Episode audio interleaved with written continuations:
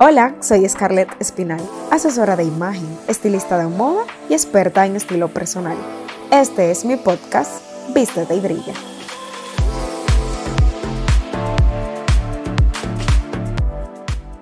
Procúrate por los detalles.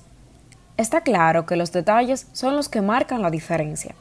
Si quieres ser una mujer que brille, primero nunca descuide tu higiene. Tienes que tener un aspecto limpio hasta la punta de tus dedos. Es claramente imposible ser resplandeciente sin tener una higiene pulcra. Un cabello sano y limpio, un maquillaje fresco, una dentadura sana y uñas limpias. Puedes incluso perfumarte con sutileza, lo que es amable y siempre bien apreciado.